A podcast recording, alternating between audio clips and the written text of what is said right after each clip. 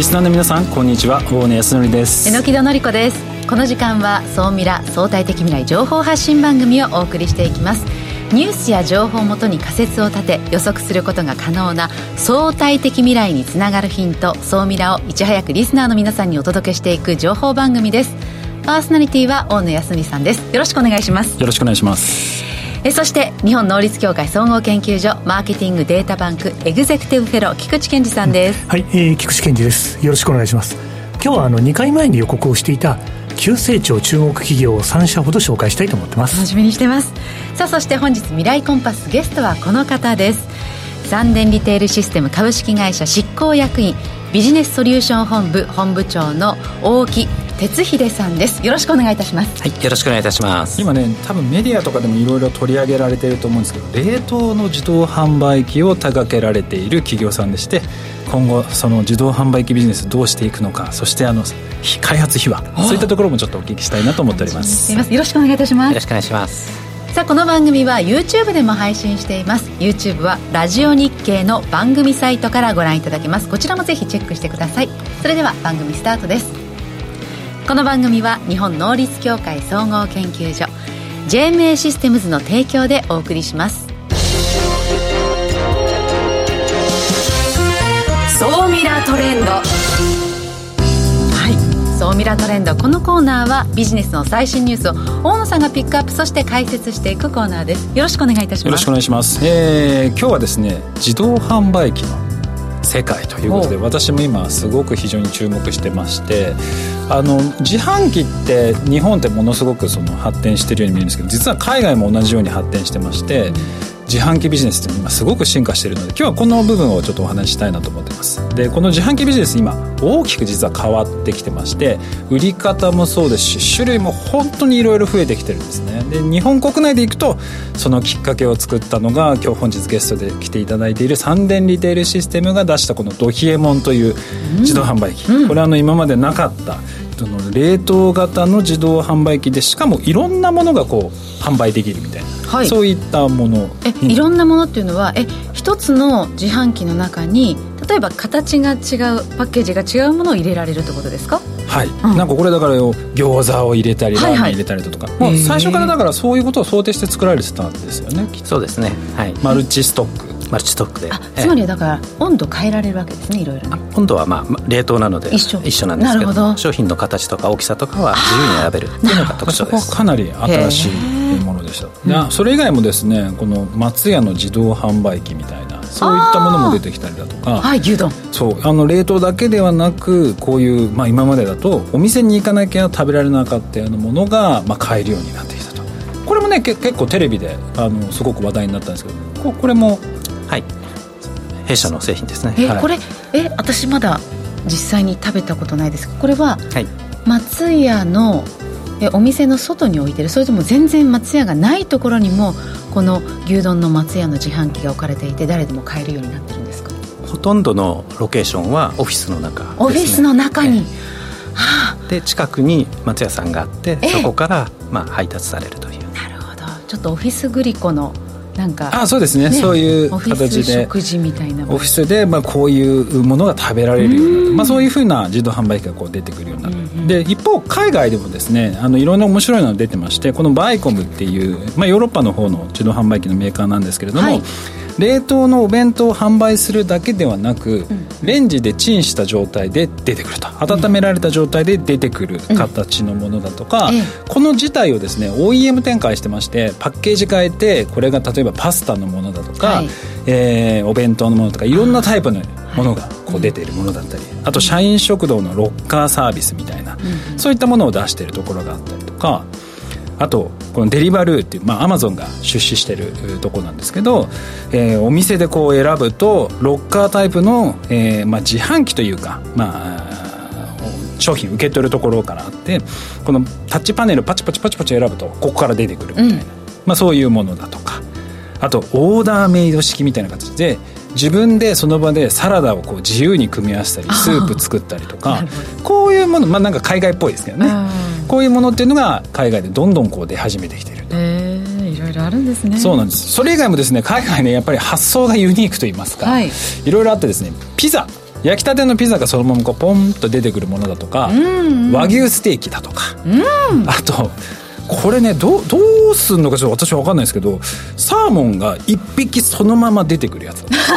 魚？そうなんですよ。普通なんか切り身だったら分かるんですけど、えー、1匹の魚そのものが出てくるんですよ、えー、っていうものまで本当に多岐にわたっていろいろあるんですけれども、うん、日本の場合はですねそこ以外ですねいろいろ使い方があってですね今自動販売機っていうのが見直されてるんですね。まず一つは防犯にこう活用されたりだとかして、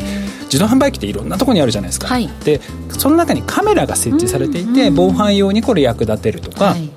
災害になった時に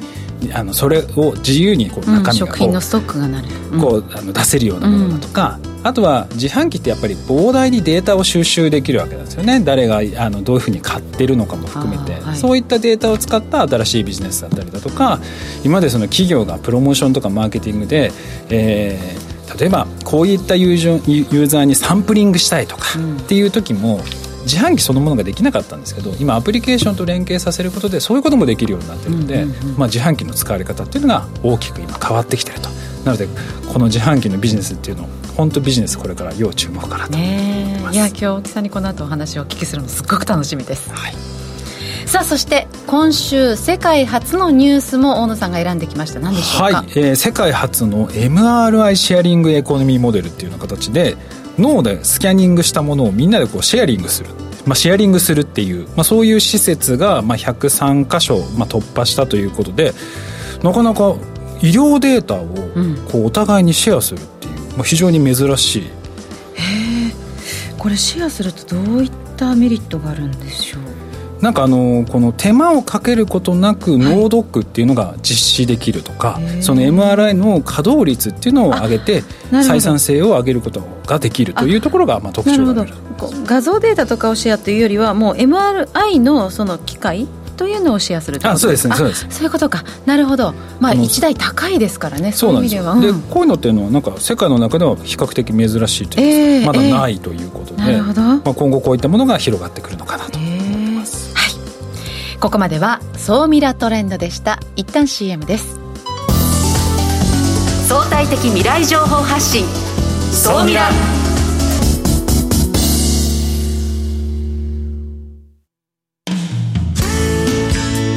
組織の未来創造のために今最も重要なテーマの一つが事業開発です。その事業開発を支援すべくスペックホルダーと日本能率協会総合研究所あつらいの3社が新サービスをスタートしました。まずは総ミラウェブサイトから「モンジュ MONJU プロジェクト」のバナーをクリック。専用サイトからご相談ください。総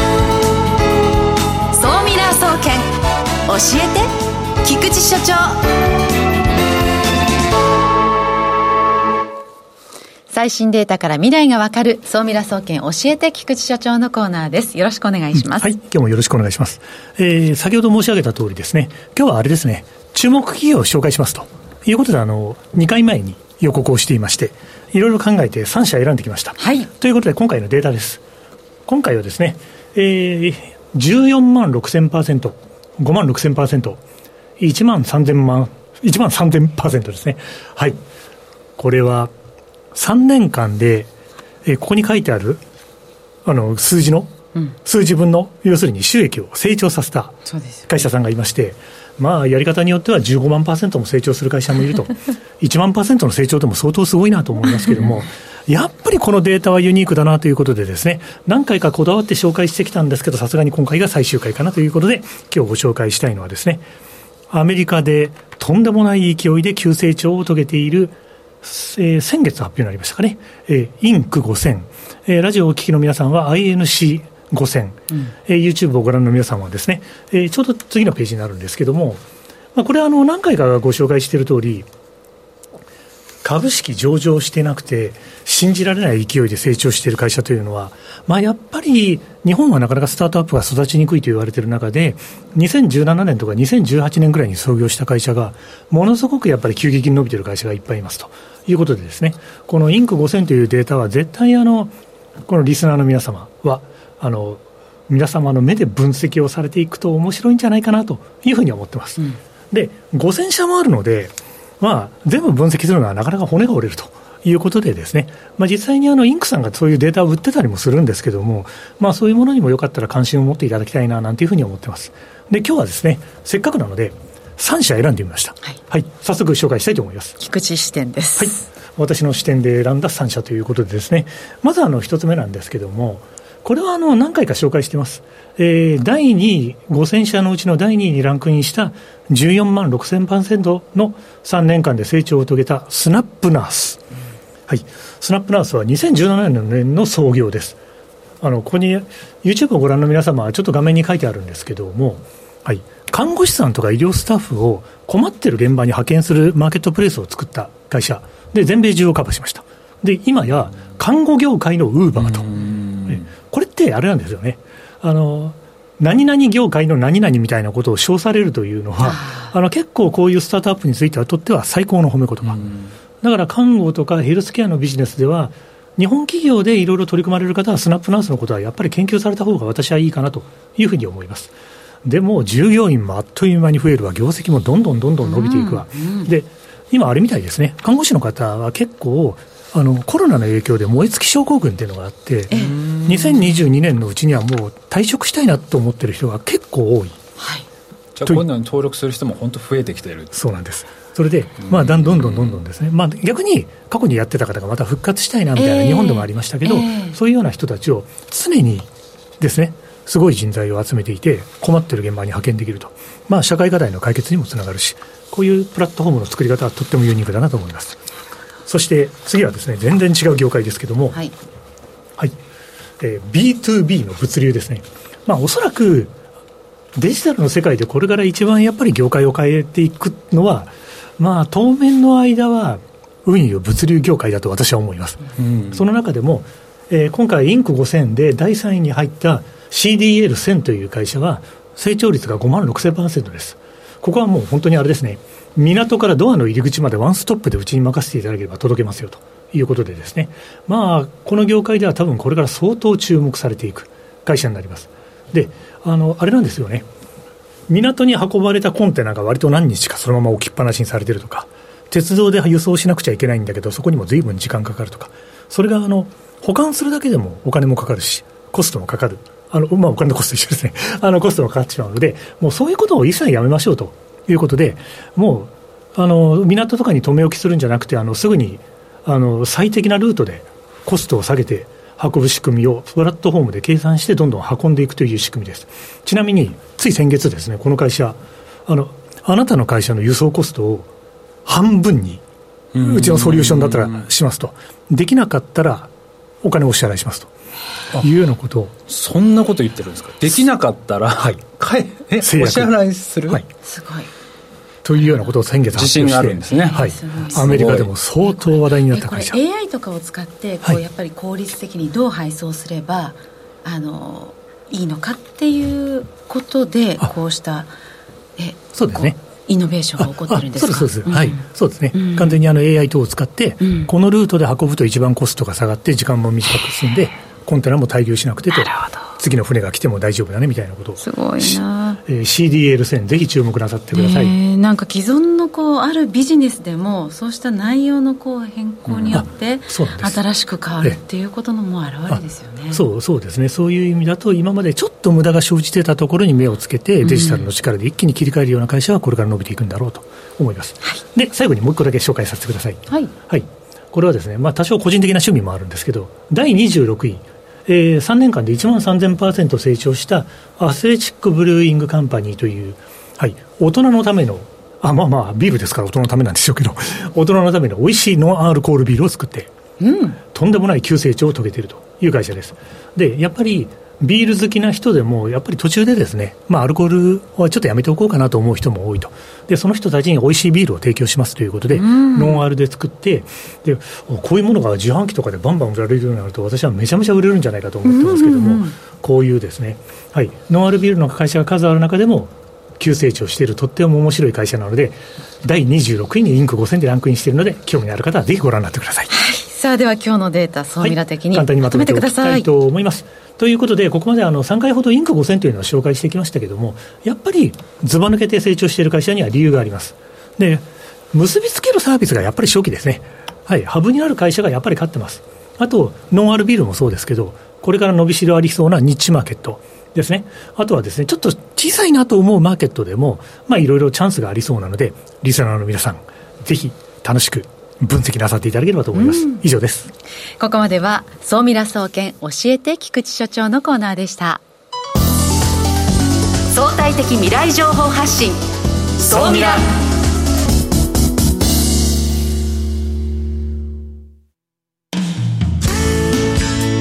組織の未来創造のために今最も重要なテーマの一つが事業開発です。その事業開発を支援すべくスペックホルダーと日本能率協会総合研究所あつらいの3社が新サービスをスタートしました。まずは総ミラウェブサイトから「モンジュ MONJU プロジェクト」のバナーをクリック。専用サイトからご相談ください。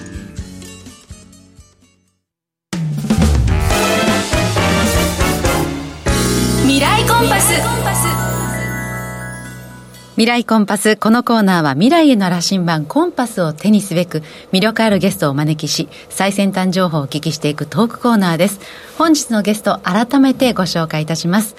三電リテールシステム株式会社執行役員、ビジネスソリューション本部本部長の大木哲秀さんです。よろしくお願いいたします。よろしくお願いします。多分この最近でほとんどの人がおそらく見たことがあるんじゃないかなと思うんですけど、ね、自動販売機で冷凍のラーメンとか焼肉とかが、はい、や焼肉？焼肉もあるんですよ。最近ね肉ありますよね、そうですね。解禁されたんでしたっけ？昨年の6月に食営法がちょっと緩和されたのでえあの精肉鮮魚っていうのも自販機で冷凍で売れるようになったんですね。あ食品衛生法変わってそうなんですいやまだ焼肉お肉は見たことがないけどでも本当ラーメンがこの間そうなんですよ。道端に担々麺って売っていて、うん、え何このなんか本格的な 担々麺何これって驚いたんですけどその自販機を作られていらっしゃる会社なんですね、はい、そうです。だからもう多分今までそんな自販機なかったの急に現れて急激にこう広がっていったっていう感じなんですけど実際台数とか含めてこうと当初と比べるとどれぐらいこう成長したしたものなんですか？そうですね。あのいわゆる冷凍食品の自販機ってそれまでなかったんですね。ほとんども皆無でしたので、まあ、アイスクリームとかアイスクリームとかですね。ですね、えーまあ、そういう、まあ、冷凍の自販機っていう市場で見ると、まあ、20倍ぐらいの成長してるのかなっていう感じですかね。ぱりコロナも後押ししてます、うん、この環境には。そうですね、うん、あのやっぱり今回のこの発展っていうのは、あのまあ、失礼ですけど、コロナ禍っていう中で生まれた特別な要因っていうのも、一つはあったかと思っています。その企画されてた時にここまでこう反響があるっていうのは予測してたんですか、まあ、正直あのこんなに反響があるとは思ってはいませんでしたね。あの企画時点っていうのはあのどちらかというとまだコロナの前で、えー、冷凍食品っていうその食品カテゴリーが非常に伸びてきた。そういう,、まあ、時代の変化が見えてきたねっていうことでそそれまでほとんど作ることがなかった冷凍食品の自販機っていうのを、まあ、チャンネルとして提供していこうということで企画を始めてたんですね。その冷凍食品のカテゴリーが増えてきたっていうのはなんかしどどうして分かってきたんですか？あのやはりですね、えーと、冷凍食品そのものが美味しくなったっていうのを消費者の皆さんが感じ取ったんでしょうね、うん、あの冷凍食品の全体的な売り上げが伸びている。またわれわれのお客さんでもあるコンビニエンスストアさんでの、まあ、販売の、まあ、伸び率っていうんですかね。それは冷凍食品がダントツに多かったっていうのが背景にはありますね。確かに私もコンビニで冷凍食品を多分ひょっとしたらスーパーより買ってるかもしれないですね。結構どどうですか？冷凍食品って買う機会って増えました？私はコンビニ率はちょっと低めなんですがただコンビニの冷食を見るとあうどんとか200円300円で結構しっかりしたの買えるんだと思うと価格も結構品質がいい割にあの結構コストダウンされてるものが多いなって最近感じます。そうですよね、うん、で昔はもっとコーナーもちっちゃかった感じですけど徐々に徐々にいやそうアイスコーナーの横にめちゃめちゃ横え何平置きで、うん、あの、ね、ありますよね、冷食が、はい。はい場合によってはあのアイスコーナーと同等もしくはそれ以上にでかいコーナーもあるぐらい、ね、今増えちゃってますね。冷食の方が大きい状態ですね。ね。